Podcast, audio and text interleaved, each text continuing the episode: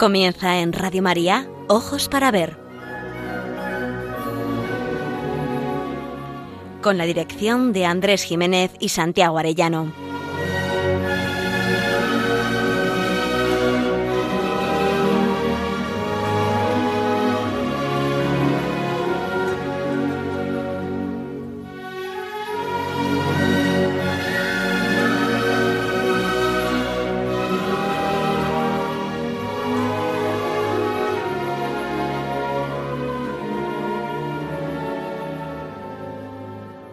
Buenos días, queridos oyentes de Radio María.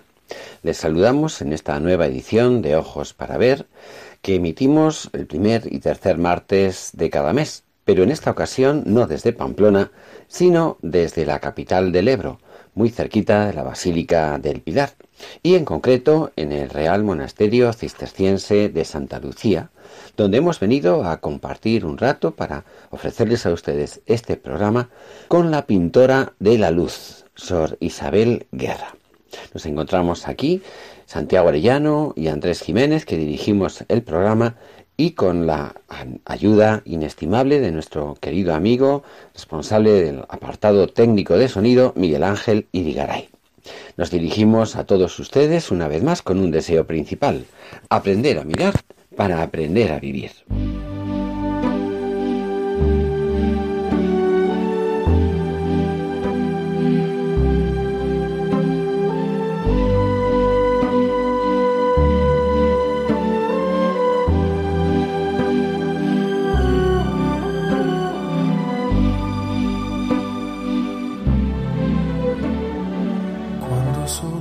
Pues como les decíamos, eh, estamos en Zaragoza, en el Real Monasterio eh, donde están las eh, madres cistercienses, el monasterio de Santa Lucía de Zaragoza, y donde tenemos la dicha de poder encontrarnos con Sor Isabel Guerra. Sor Isabel, muy buenos días. Buenos días. Estamos eh, Santiago Arellano, buenos días. Buenos días. Y un servidor de ustedes, Andrés Jiménez. Y ahí en un rinconcito, Miguel Ángel, como siempre, haciendo su labor callada y que hace posible que este programa pueda llegar hasta ustedes.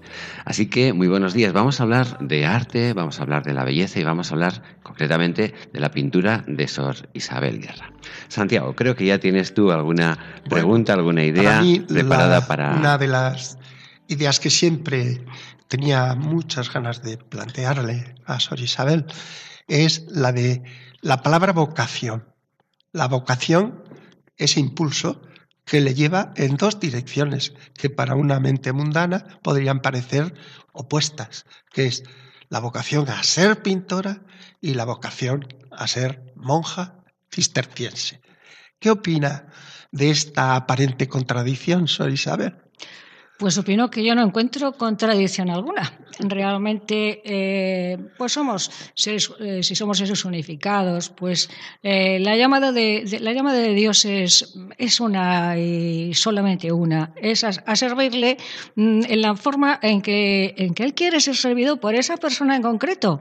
Y la vocación religiosa no deja de ser ni mejor ni peor que la del matrimonio, que la de la soltería, que cualquier otra vocación, como tampoco es ninguna vocación más especial que otra, el arte, que se llevan muy bien el arte y la vida monástica? Pues sí, yo doy fe de que se llevan muy bien. Cuantísimos pintores desearían en su vida normal pues tener el ambiente, el, ese caldo de cultivo maravilloso que es la vida monástica como vida de, búsqueda de valores absolutos, de búsqueda de una estética de la vida también, de, lo que es verdaderamente una, una vida armoniosa, de fraternidad, de familia y de encuentro sobre todo con la voluntad de Dios, con la búsqueda del Dios infinito al que venimos a buscar cualquier persona que nos acercamos a un monasterio, a un monasterio cisterciense como es, como es el mío.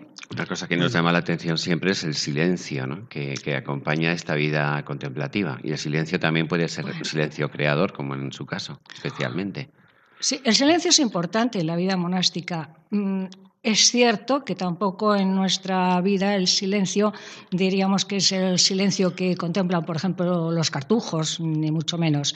Nuestra vida tiene el silencio del que busca verdaderamente una vida mm, de valores importantes, el que busca pues un ambiente eh, sereno mm, donde se puede realmente mm, estudiar, trabajar, orar amar a Dios y hacer del trabajo de cada día una liturgia exactamente igual que, la liturgia en sí misma es eh, el trabajo hecho en servicio de Dios. Decía eh, nuestro anterior abad general, eh, el abad Kleiner, un, gran hombre de, iglesia en su momento, pues que, bueno, pues que el, el Dios, él escribió un libro que se titulaba Dios el primer servido.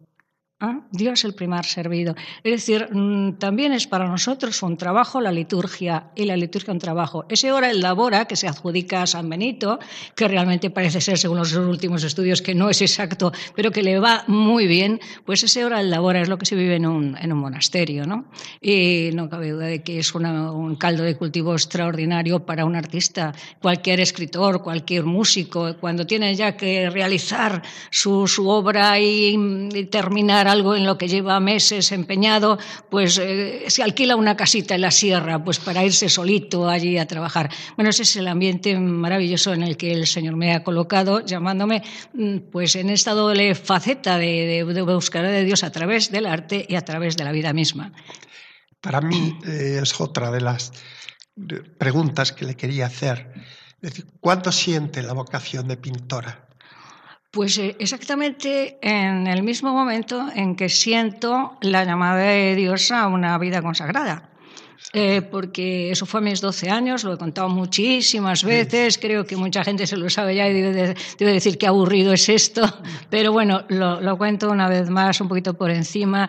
Yo a mis 12 eh, años yo era esa niña, ya casi jovencita, que, que, está todo el día dibujando, pintando y tal, pues, pues cosas normalitas, pero, pero bueno, pues que quiere ir un poquito más allá. Entonces llega el día de tu cumpleaños y te llaman tus tíos y te dicen, oye, ¿qué quieres? Estamos en una tienda de cosas de, bellas artes, ¿qué te regalamos? que ¿Quieres acuarelas? Yo dije, oye, acuarelas ya tengo y además que no me va mucho. Eh, pues, eh, ¿te parecería óleos? Hombre, pues sí, óleos, esto, esto no lo tengo y sí, sí, sí, me, me, me gusta. Eh, bueno, llegan a los tres cuartos de hora, llegan a casa con su caja de, óleos. Y yo cuando me la vi en mis manos realmente sí que sentí algo muy especial como aquel que le dicen esta es tu vida, parece el título de un antiguo programa de televisión de cuando yo era niña, esta es tu vida.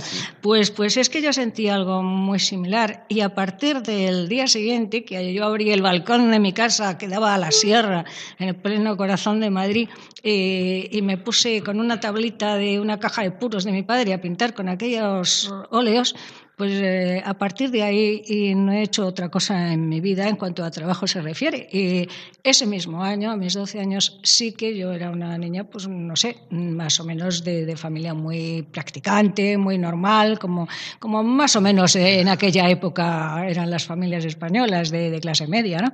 Pues eh, eh, sí que en, eso, en, ese año, a los eh, muy pocos meses, dos, tres meses después, experimenté esa, llamada muy fuerte mm, de que mi vida tenía que estar realmente consagrada a Dios. Lo que no podía saber a los 12 años es cómo y dónde, pero sí podía seguir, eh, vamos, pintando 12 horas al día, si no más.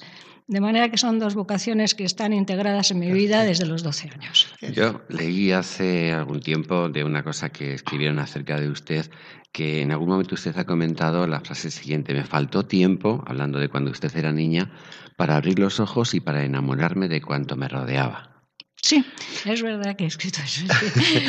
Entonces yo diría, bueno, un, artista, además usted es autodidacta, según tengo entendido, eh, no solamente es alguien que domina una técnica y es capaz, diríamos, de llevarla diríamos, adelante con, una perfección formal, sino que además usted tiene una mirada especial, ¿no? que, le hace descubrir quizás en lo que otros no vemos, pues eh, diríamos, repuntes de belleza, lo que llamaba Santo Tomás el esplendor ¿no? de, lo real. ¿no?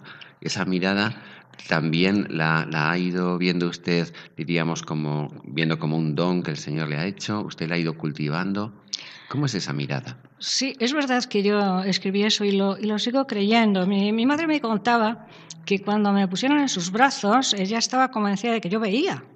Sabemos que eso dicen que no es así, aunque yo no me fío en que en todos los casos no sea así. Nadie lo ha comprobado todavía, no nos han dado una estadística ni están detrás de cada niño que nace para ver si realmente puede o no puede ver. La prueba la tenemos en que excepciones hay en todo.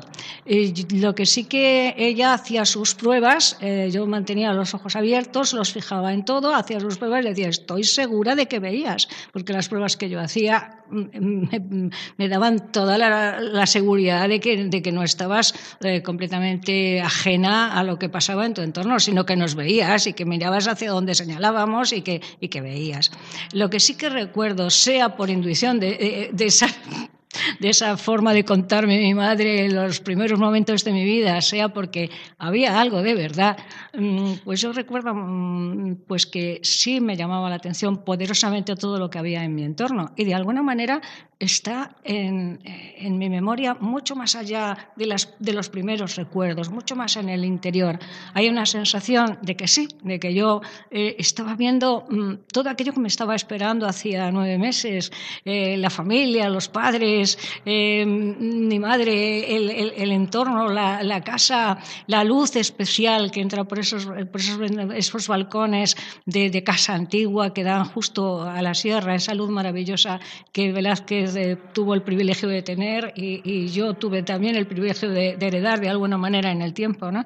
Y, creo que, que sí es posible que yo sea desde aquel momento pues una enamorada de todo lo que me rodea y que me gusta la forma y el color por encima de cualquier otra cosa y que eso me ayuda a descubrir qué hay más allá de la vida que esa forma y ese color eh, de las cosas, el, color es el que en, realidad da forma a todo, porque la luz da forma a todo lo que vemos.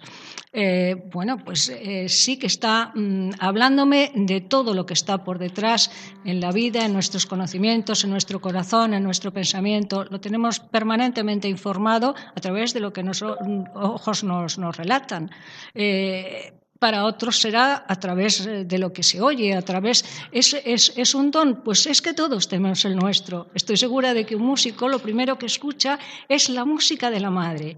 Decía mm, eh, Jordi Sabal, ese maravilloso, grandísimo artista español, eh, que bueno, pues que la música es, es lo primero.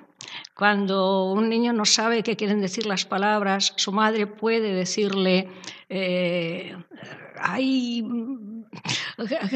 que es, el montoncito de, de, trozo de miseria más rico de mi corazón. Es que, es que eres un desastre, es que no te puedo querer, es que no te quiero. El niño no está escuchando las barbaridades que le dice su madre, está escuchando una música llena de amor. Pues otros, a través del sonido, están percibiendo su amor al mundo y a la vida, cómo Dios les está llevando por ese otro camino. Y así cada uno tiene su, don especial, su, no sé, su riqueza de la cual Dios nos llena a todos, absolutamente a todos. Luego depende de que lo podemos descubrir o no. Y ahí viene la tragedia. Para mí, lo que está ahora comentando me ponía en mi mente y en la necesidad de plantear. El arte es comunicación. Por una parte es algo que, que tienes como don, que te impulsa a que eso que llevas en tu corazón lo quieras transmitir. Y ahora necesitas cultivar el instrumento de comunicación, del lenguaje, para poder llegar al otro. Eh, ¿Usted cuando pinta está pensando en aquel que va a contemplar su cuadro? Mm, sí, no, de una manera yo creo que es subconsciente, ¿no? Conscientemente cuando trabajas mm, estás viviendo, Sencillamente estás viviendo y lo que vives es lo que estás mm, transmitiendo al lienzo. Esto, esto es así, ¿no? Eh, no, no puedes estar haciendo mm, una teoría de tu trabajo en cada instante. Es decir, esto es para que le guste a este tipo de personas, esto es para que alguien con estas características le hable de Dios o le hable de la luz. No, esto sinceramente para mí no sería posible. Yo trabajo con no sé, con ese impulso que, seguramente es el Señor quien pone dentro de mí o simplemente si no me dejo llevar de, ese impulso que Dios pone dentro de mí, puede ser que esté trabajando bajo mi propio impulso, con lo cual aquella obra mm, pues no será tan, tan de Dios seguramente, pero sí puede serlo de una forma más generalizada. Porque, mm, bueno, nadie vamos a pensar que cuando eh, Tomás de Aquino, hoy día santo, todo el mundo le pone, uy, Tomás de Aquino, perdón, eh, el Beato Angélico, eh, por, por, afinidad de, de orden. De orden Su patrono. pues sí, eh, el Beato Angélico, que todo el mundo le pone Beato y ya es santo, que ya es canonizado, pues se arrodillaba y entonces rezaba. Mire, yo no, me, yo no creo que un pintor de esa categoría estuviera haciendo toda, toda esa especie de, de ritos, porque a la hora de pintar te lo pasas muy mal, es un trabajo duro, no es un trabajo eh, sosón, que requiere poco esfuerzo, todo lo contrario.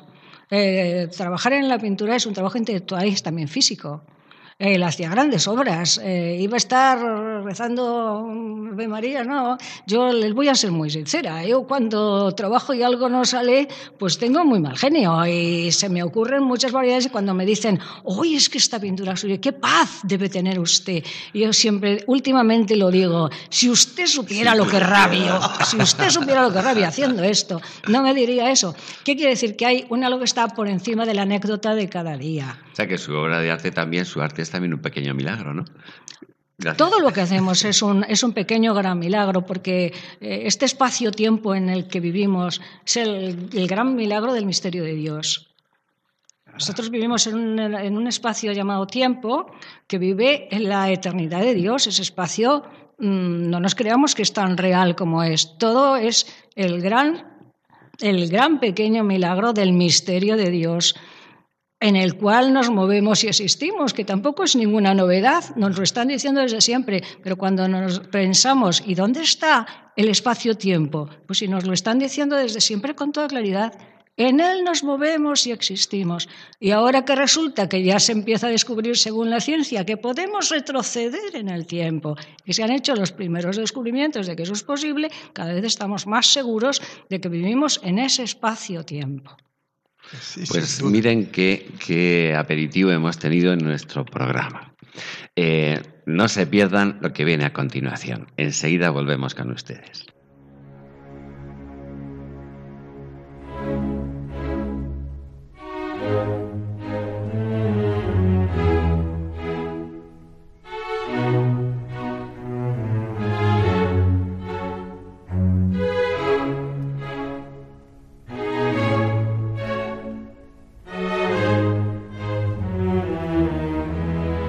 Ojos para ver, el don de la belleza. Andrés Jiménez, Santiago Arellano.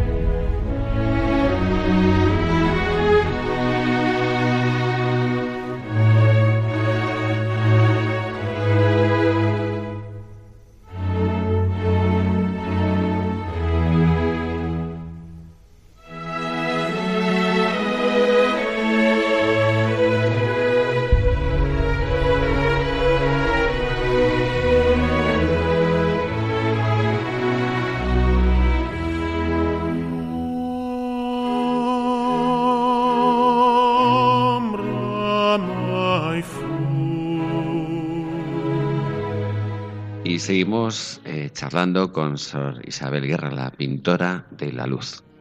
Eh, estamos en la sección ahora El don de la belleza. Santiago.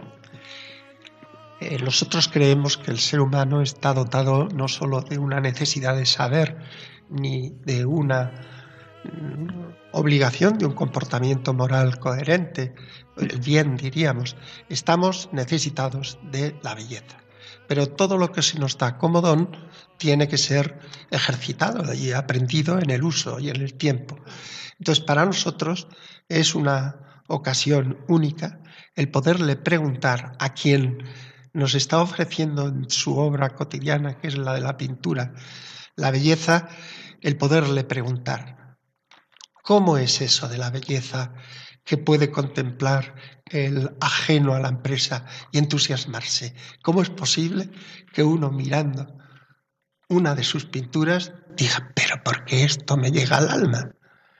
No sé si dejo clara la pregunta, responda como le sí, la, la pregunta es muy clara, la respuesta es muy difícil y muy compleja.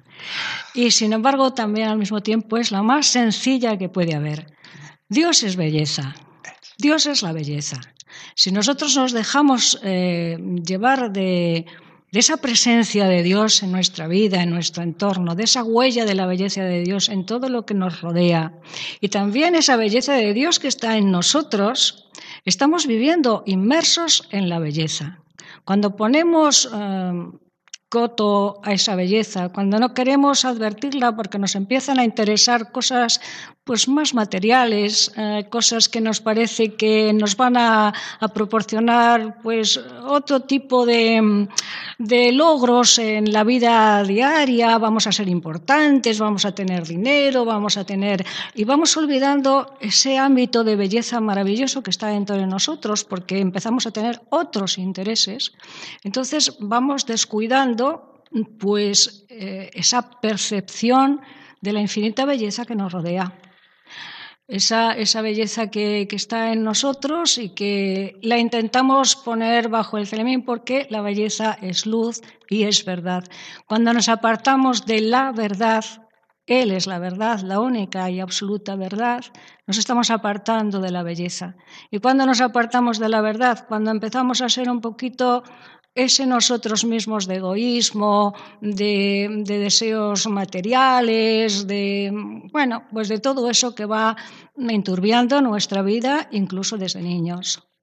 Cuando vamos siendo menos hermanos de nuestros hermanos, cuando empezamos más eh, el, el, cainismo de, presentarnos eh, de forma que parezcamos ante la belleza mejor que la ofrenda de mi hermano, cuando somos un poquito egoístas, nos vamos apartando nosotros mismos de la belleza. ¿Cuál sería la fórmula para mm, verdaderamente alimentar en nosotros la posibilidad de ofrecer belleza a los demás? Pues haciéndonos cada vez más limpios dentro de nuestro corazón para que podamos transparentar la belleza que vive en nosotros y podamos descubrirla también en el corazón del que está próximo a nosotros, porque a veces no descubrimos la belleza en el corazón del hermano porque no nos interesa. Preferimos buscar su parte negativa y entonces nosotros creemos que crecemos delante de él y que nuestra ofrenda es mejor. Quizás no somos capaces de ver en el otro un don, de ver algo claro. que es capaz de asombrarnos. ¿no?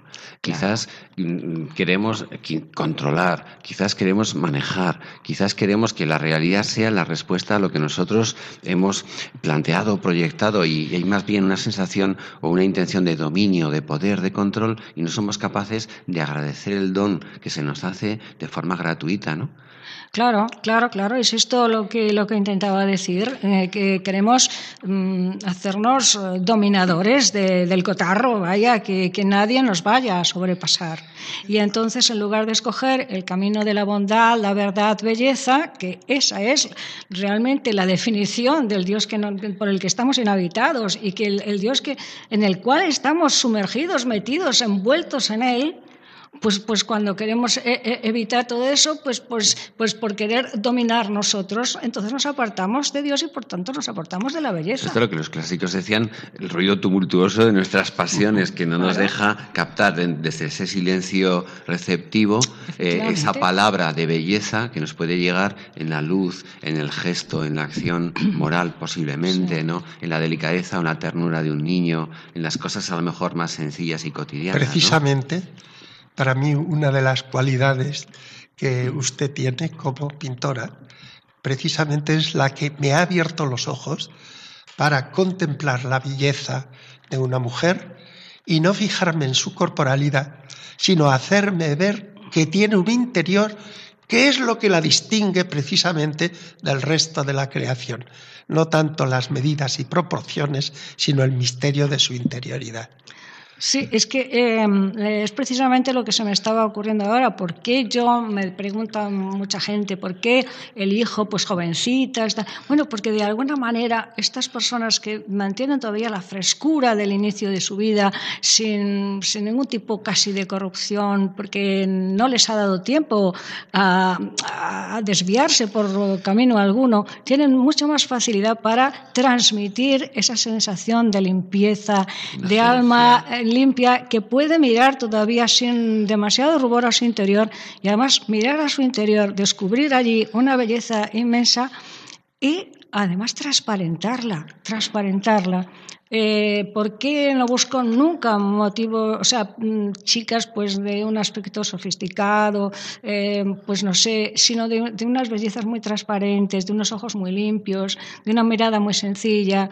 eh, chavalitas que, que, que, sean capaces de, de, mantenerse en esas actitudes serenas y dice, pues ¿cómo una niña puede expresar una sensación de oración? Pues sí, casi mejor que nadie. Si le das un ambiente de tranquilidad y de paz y no le incitas a nada que sea superfluo y de vana, eh, vanagloria de, ay, qué mona soy, qué rica, qué naricita tan mona tienes, qué ojos tan bonitos, todo eso inmediatamente estropea a la criatura. Antes muerta que sencilla. Había una canción brutal que era eso, ¿no? antes muerta que antes sencilla. muerta ¿no? que sencilla. Pero si tú um, intentas eh, transmitir todo ese bagaje que quisieras transmitir de, búsqueda de, valores limpios que están dentro de tu corazón y los quieres transmitir a los demás, pues son modelos ideales, modelos ideales para transmitir este mensaje y la prueba es que los demás siempre me, me, me dicen es que realmente nos da sensación de paz y de serenidad. El por qué, el por qué yo no lo sé, ni tengo la llave. El por qué es decir, bueno, Señor, en este momento tú has querido que yo sea instrumento tuyo, como es instrumento mío el, el óleo y, y, la espátula para, para, representar esto. Bueno, pues gracias Señor si quieres hacer algo a través de mi trabajo. Sor Isabel, se han alejado los artistas del mundo católico de nuestros entornos. Sí, bueno, hablábamos antes de eso, sí. Realmente creo que, que los artistas eh, de todos los tiempos eh, han tenido que trabajar en condiciones muy precarias muy precarias. Eh, la Iglesia, vamos a, mirar simplemente, pues, eh, bueno, iba a decir renacimiento hasta ahora, pues, pues sí, o un poquito antes, pero en fin, vamos a... Eh, ha intentado evangelizar a través de pintura, a través del arte, a través de la escultura, de la pintura, de la arquitectura. Eh, a veces no con medios muy correctos y nos uh, podemos acordar de nuestro querido amigo y me van a perdonar, pero yo pienso así, de nuestro querido amigo Lutero, que al cual incluso debemos también poder leer la Biblia, que se nos olvida a todos. ¿Por qué este señor enloqueció? ¿Por qué desbarró? ¿No le hicieron desbarrar los demás? Vamos a ser sinceros, la Iglesia no siempre eh, ha llevado la pues no sé, la, experiencia de evangelizar a través del arte por los mejores caminos, pero la ha llevado. Y ahí están todas las grandes obras que a lo largo de siglos han hablado al pueblo de Dios de la fe, de la Biblia, de tantas cosas importantes que nos llevan pues a ser verdaderamente cristianos católicos. ¿Se han apartado los pintores de esto? ¿O ha dejado la Iglesia de encomendar a los artistas estas realidades? La realidad de poder hacer un arte que hable de Dios, no, habrá sido al revés, porque el pintor tiene que comer. El pintor hoy día lo pasa muy mal y en nuestra sociedad española lo pasa horriblemente mal desde que padecemos la crisis que padecemos. Aquí eh, no hay movimiento artístico ninguno. En este país el pintor o lo pasa muy mal o se tiene que dedicar a otra cosa y lo digo con conocimiento de causa. Y hay casos terribles de valores extraordinarios que se están perdiendo y que aceptarían muy gustosos hacer arte religioso, pero nadie se lo encarga. Nadie se lo encarga. Estamos ahora mismo recuperando y eh, restaurando piezas de, distintos, uh, pues no sé, distintas diócesis, distintas, en fin, que tienen un, valor de mercado absolutamente cero y ahí se está gastando un dinero. Y no se le ocurre a nadie que el patrimonio no es solamente conservar algo que tiene hoy día un valor cero de mercado, sino ampliar ampliar el patrimonio de la Iglesia, que es un patrimonio en beneficio del pueblo de Dios, que tiene que seguir recibiendo el mensaje de Dios a través del arte. Entonces, ¿por qué no encargar grandes obras o al menos obras mm, que aporten algo al pueblo de Dios a artistas que están teniendo que irse fuera a trabajar? Artistas que están trabajando precisamente en iglesias de Rusia, de China, de Japón, de Estados Unidos y que aquí no se puede hacer nada. Esto es lamentable, esto es, esto es triste, es muy triste, porque no se puede hablar de evangelizar a través del arte permanentemente sin dar un solo paso en este sentido porque eso son palabras que se llevó el viento. Nos, dieron la aportación de aquella magnífica carta a los artistas, detrás de la cual todos vimos a Rasinger eh, escribiendo, ¿no? Y, me parece muy bien. Y yo cuando la leí digo, pero si esto coincide mucho con estas cosas que yo escribo para mis catálogos y tal, pues que yo me sentí feliz. Pero ¿qué pasos se han dado en este sentido? ¿Qué iglesias conocen ustedes? ¿Qué templos eh, ahora mismo mm, nuevos que hablen con un nivel verdaderamente mm, digno, un nivel digno artístico de, de la presencia de Dios entre los hombres. Pero si estamos viendo que las cositas que se inauguran están decoradas por verdaderos aficionados, por gente que son de la parroquia y han hecho cuatro garabatos en las paredes. Por favor, que hay pintores maravillosos que se están teniendo que ir fuera. Si eso hubiéramos hecho con un murillo, no, es que, es que no lo hicimos, no lo hicimos con un zurbarán, no lo hicimos, no. Y quien dice esto es por ser los más conocidos, porque hay montañas de pintores que no eran tan de primerísima línea, pero que sí están estaban trabajando en los talleres de estos grandes. ¿Qué hubiera pasado en una Italia? A Italia vamos y nos parece una maravilla entrar en todas sus iglesias y decir, pero es que también nos acercamos a algunas iglesias nuevas, recién mm, hechas, de, construcciones. A mí me encanta, por decirlo de alguna manera, ya de paso, me encanta la arquitectura moderna y creo que se pueden hacer cosas maravillosas con el arte actual. Que hablen a Dios pues, pues de, belleza, de, transparencia, de claridad, de luminosidad, que tampoco nos vamos a estar siempre metidos en el oscurantismo de las catedrales góticas románicas, porque no vivimos ahora mismo eso tenemos que incorporar lo que es el arte de hoy día. Soy Isabel, y hablando de esto, nosotros tenemos entendido que en los últimos años, en su trayectoria como pintora, ha incorporado precisamente la novedad de las nuevas tecnologías para hacer belleza con su pintura. ¿Cómo ha sido esa aventura de última hora? Bueno, de última hora porque es que es ahora mismo cuando casi se puede decir que ha empezado todo esto. Yo comencé con las herramientas informáticas, pues yo creo que casi desde que empezaron a aparecer eh, en, España, pues las tecnologías, no la la tecnología de, la imagen digital. Realmente es algo que, me parece muy, interesante, muy apasionante y muy creativo. Para mí, hacer pintura digital es exactamente igual que hacer pintura al óleo, que hacer pintura acuarela, pintura al temple. Es una forma más de hacer pintura. En España, pues esto es muy poco conocido y es lamentable también. Siempre parece que, vamos con ese retraso de 50 añitos de nada que, nos lleva a, entrar una exposición donde hay obra de pintura digital y todo el mundo pregunta, ¿y eso qué es? ¿Y eso qué es? Y sin embargo, todas esas personas, mal que bien, están utilizando ordenadores y están utilizando. Eh, ¿por, qué, mm, es, ¿Por qué es este desfase tan, tan tremendo? Pues quizá porque en España han desaparecido las galerías de arte, ha desaparecido el movimiento artístico y no saben que ahora mismo el 95% de los pintores pues estamos eh, trabajando también en lo que es eh, pintura a través de las nuevas herramientas informáticas, ¿no? A través de un ordenador se puede hacer creaciones maravillosas y además parece casi casi infinitas porque da una cantidad de posibilidades tremendas. Las herramientas, pues incluso tienen hasta los mismos nombres que las herramientas para el óleo, para sí, es que mm, realmente cuando estamos ante una pantalla, eh, los software de edición de imagen te dicen, eh, bueno, te hablan no de pantalla, te hablan del lienzo que tienes delante. Es, es, es, eh, es un lienzo en blanco o como tú lo quieras eh, poner. Pintores que antes eh, tenían que emplear a lo mejor dos, tres meses en hacer bocetos que luego había que tirar y luego todo eso se puede realizar hoy sobre una pantalla de ordenador con todas tus herramientas profesionales, con espátulas, óleos, pinceles de todo tipo.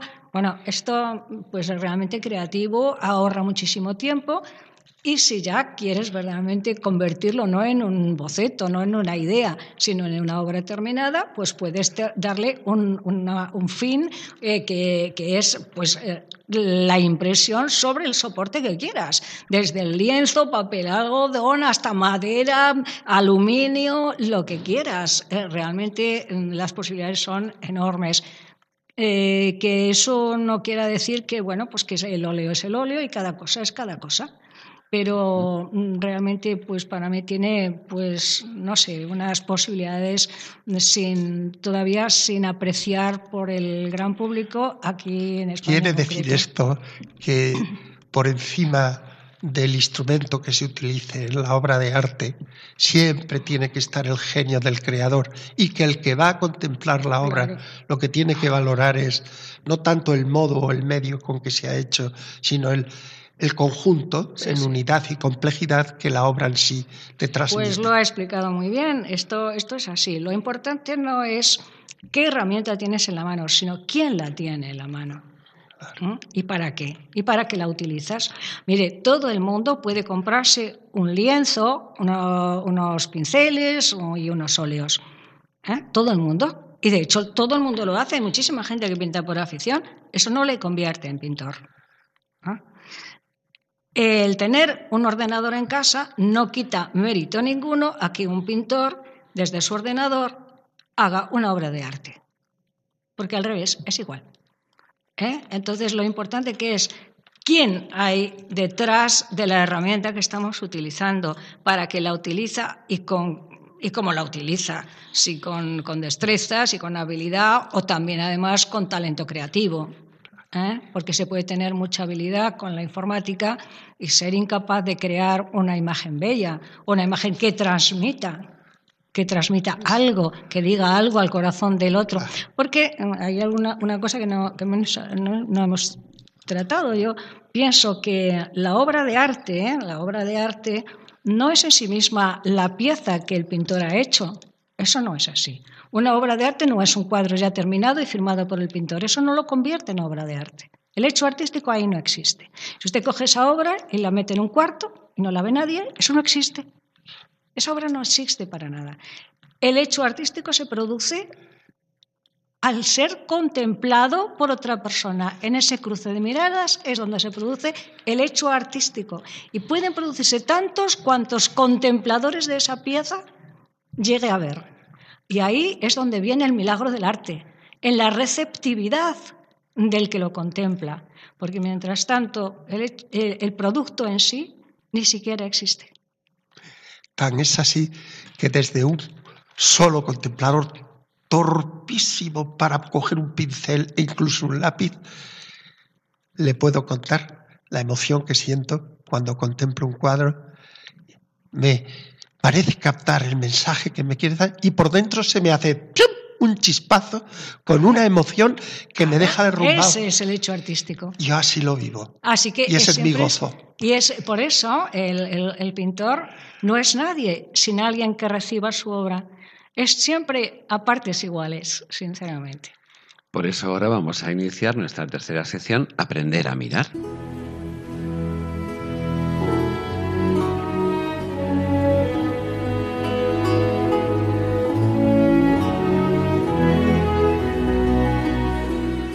Aprender a mirar. Ojos para ver. Radio María.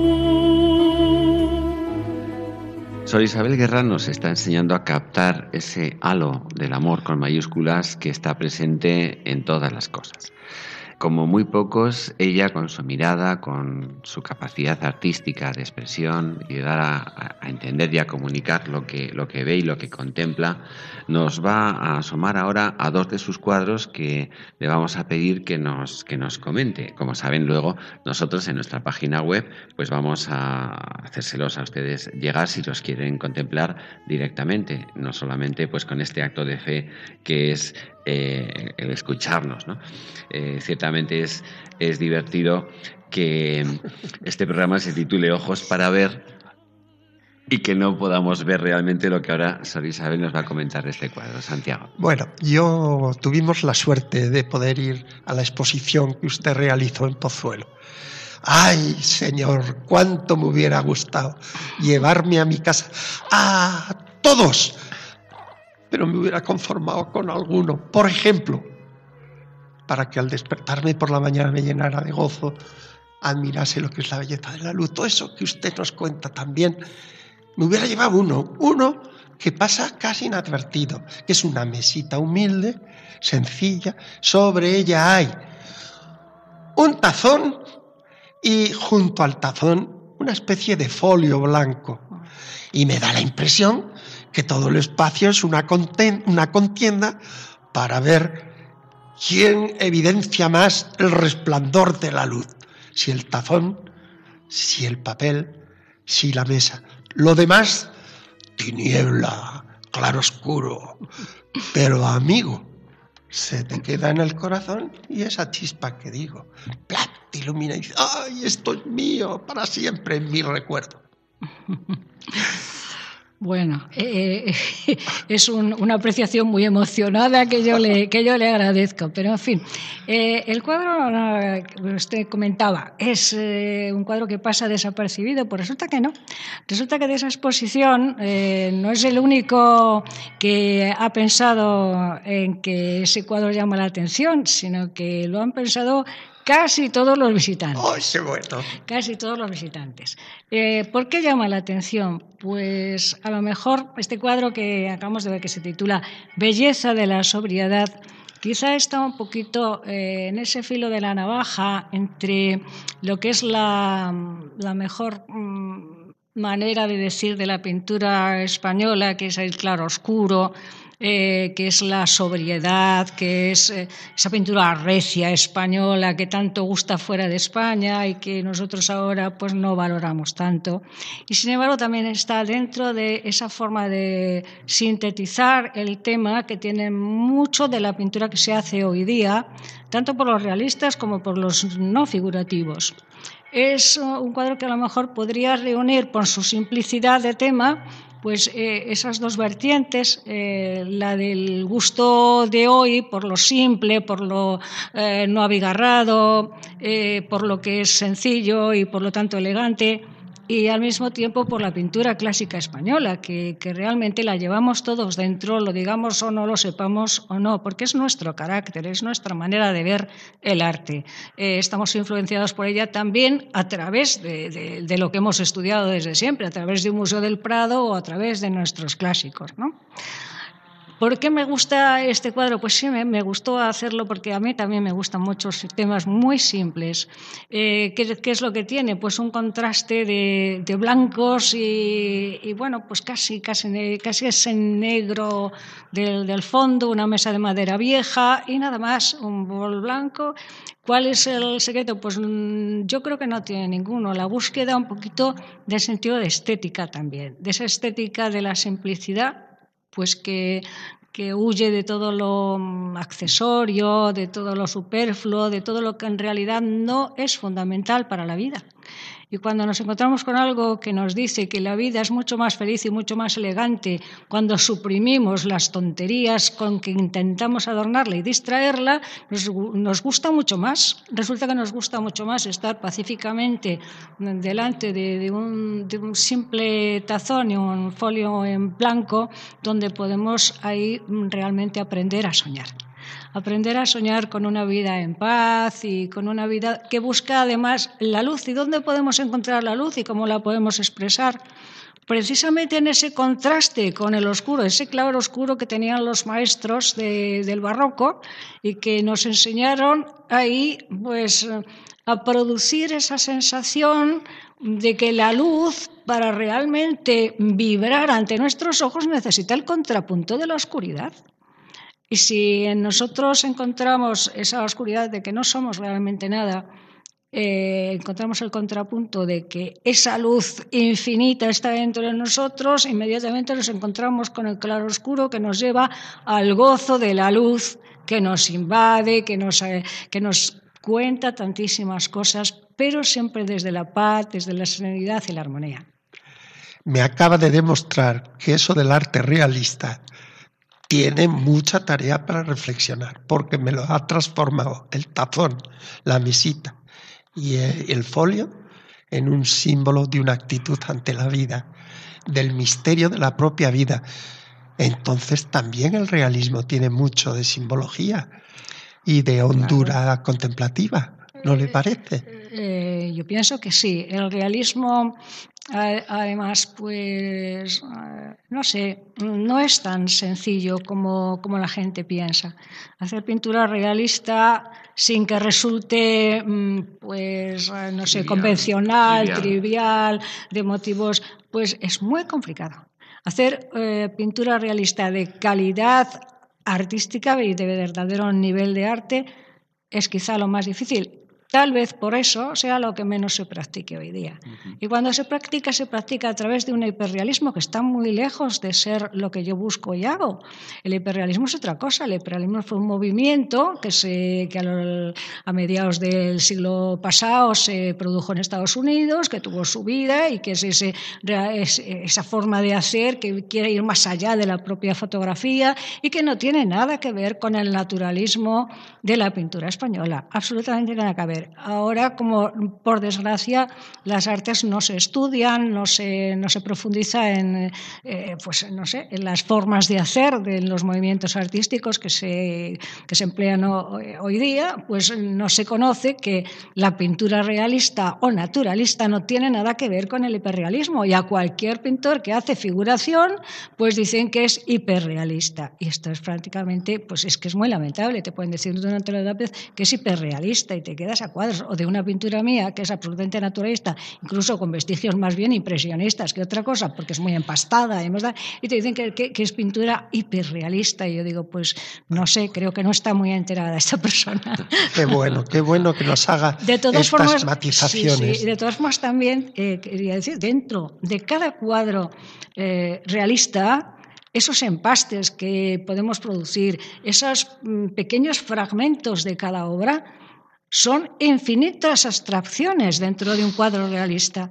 Infinitas abstracciones. Podríamos decir, de, cada 20 mm, centímetros cuadrados de, esa pieza, podríamos hacer abstracciones preciosas. ¿Hay tiempo para todo eso? No, pero sí que tiene tiempo el espectador para irlo aportando a su vivencia, saboreando, regustándolo.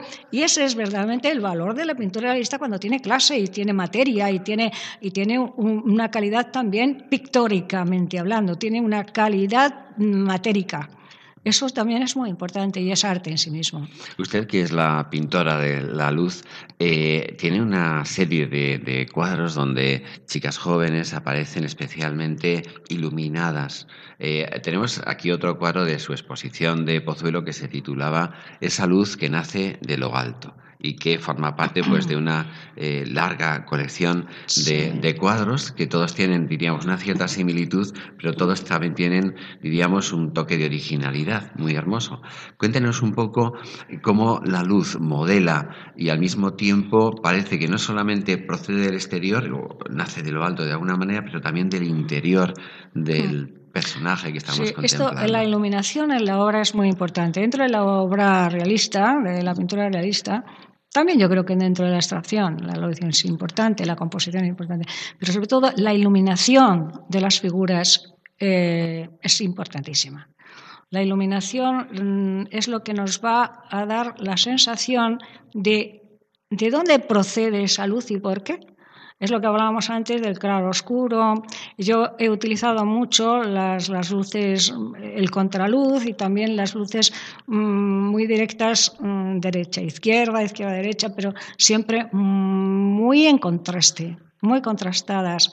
Mm, y luego es las actitudes de, la modelo que, como hablábamos antes, tienen que ser de serenidad y de mirada interior. Esa mirada interior que nos aporte a todos la necesidad de encontrarnos con nosotros mismos y con aquel que nos habita. Encontrarnos con nosotros mismos primero porque si no nos llevamos bien con nosotros mismos, no nos aceptamos, no nos conocemos, es muy difícil que vayamos a aceptar y conocer a los demás. Si no estamos verdaderamente mm, en comunión con, nosotros mismos, perdonando nuestros errores y alentándonos a nosotros mismos en nuestros buenos deseos, difícilmente vamos a aceptar al otro. Esto es muy importante para nosotros. ¿Eso cómo se consigue con la luz? Pues intentando que esa luz ilumine el corazón de las personas y dé esa sensación de que verdaderamente esa persona está llena de luz, porque cuando está contemplando ese interior de luz, está iluminada por dentro y ojalá pudiéramos hacer que esa luz verdaderamente parece que sale de donde sale, que es del interior de nosotros mismos. Pues esto es lo que siempre he admirado más en usted, es ese don de que cuando contemplo una de estas figuras jóvenes, me recuerde que somos personas, que no somos cuerpos sin más, entre cuerpos, sino que somos espíritus encarnados y que hace que ese interior que requiere un esfuerzo para contemplarlo, usted nos lo presente con una facilidad pasmosa. De pronto solo ves el interior de una hermosísima figura femenina o masculina, que también los he visto. Gracias. Isabel, yo le voy a hacer una provocación. Hay un Qué malo. poeta, ya verá, malísimo, malísimo. Hay un poeta que es Baudelaire, que escribió un poema famosísimo que se titula Las flores del mal en el que... Eh, por eso decía yo que era malo. Da la impresión, claro que sí, da la impresión de que la belleza eh, puede salir incluso de lo que es moralmente malo. ¿no? Él tiene una frase famosa de ese poema que es, eh, se refiere a la belleza y le dice, mm, que vengas del cielo o del infierno, ¿qué importa? ¿A qué usted no está de acuerdo con esto? ¿O sí? Vamos a ver, pues con matices, con matices, con matices. Depende a qué tipo de belleza nos estemos refiriendo. Si nos estamos refiriendo a esa eh, belleza mm, que produce la estética de la materia, la, belleza que produce alguien que conoce un oficio y lo realiza con, ah, con verdadera autoridad, y, pues a lo mejor hay una cierta clase de belleza que nunca va a venir del mal porque él está produciendo bien cuando es consciente de, que hace una obra bien realizada. No le está haciendo mal, le está haciendo bien. Y el bien siempre viene de Dios. El bien siempre viene de Dios. Es decir, una parte de esa obra va a ser bella. Va a ser bella. Porque va a ser bella mm, estéticamente hablando. O va a ser bella pues, eh, en la calidad de su ejecución. Y eso es una parte de la belleza porque no podemos hablar de belleza en todo lo que hemos hablado antes si no hay una calidad de ejecución. Cuidado. La belleza no viene, eh, no se apoyará nunca en una chapuza. La chapuza, chapuza es. Y la chapuza nunca viene de Dios. Dios nos pide eh, que hagamos verdaderamente lo aquello a lo que más podamos llegar. Allí donde más mm, eh, difícil nos sea llegar, eso es lo que no va a ser chapuza delante de Dios y de los hombres. ¿eh? Pero si lo que nosotros estamos haciendo en arte es una chapuza, mejor dedícate a otra cosa. O hazlo para ti. Pero no hagas creer a los demás que eso es, eso es belleza, que eso es belleza. Muy bien, pues eh, estaríamos sin cansarnos escuchando a Sor Isabel, pero el tiempo y la condición humana pues tienen estas cosas que, tenemos que ir ya terminando. Santiago, eh, una palabra para terminar y... Agradecimiento, desde luego. Y que yo quería haber sido niño para asistir a la escuela donde me explicara el arte Sor Isabel Guerra. y la otra terminando la, reflexión última que estaba haciendo, de que como hasta aquello que puede parecer la flor del mal, que si se hace bien tiene que estar viniendo de Dios, me parece que es un referente importantísimo para dar luz y claridad en muchas cosas que tienes que juzgar. Pero dando un paso más, aún el contragolpe, aún el contraejemplo, aún aquello que puede parecer en sí misma malo o negativo, si lo sabes contemplar, en la medida en que te advierte a la contra, se puede transformar en un bien. La tragedia griega tenía mucho de mal que cuando la contemplas se convierte en un bien para ti. Es la catarsis famosa de los griegos. Gracias, gracias, gracias. Gracias a ustedes. Ha sido un, rato maravilloso para mí, pero realmente me sé muy lejos de la docencia. no, usted nos enseña cuando muestra lo que el Señor hace a través de sus pinceles. Usted tiene una frase que yo le pillé por ahí en un sitio, yo no pinto la luz que veo, sino la que siento. Pues muchísimas gracias porque desde su sentir, esa luz que es la sonrisa de Dios entre los seres humanos en este mundo, pues a nosotros nos hace nuestra vida también un poquito más bella, mucho más bella, Sor Isabel. Muchísimas gracias.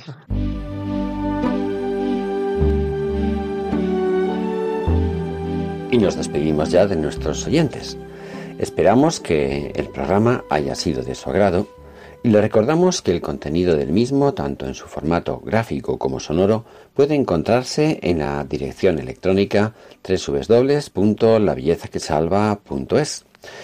Así que desde Zaragoza a todos muy buenas tardes y que tengan un hermoso día.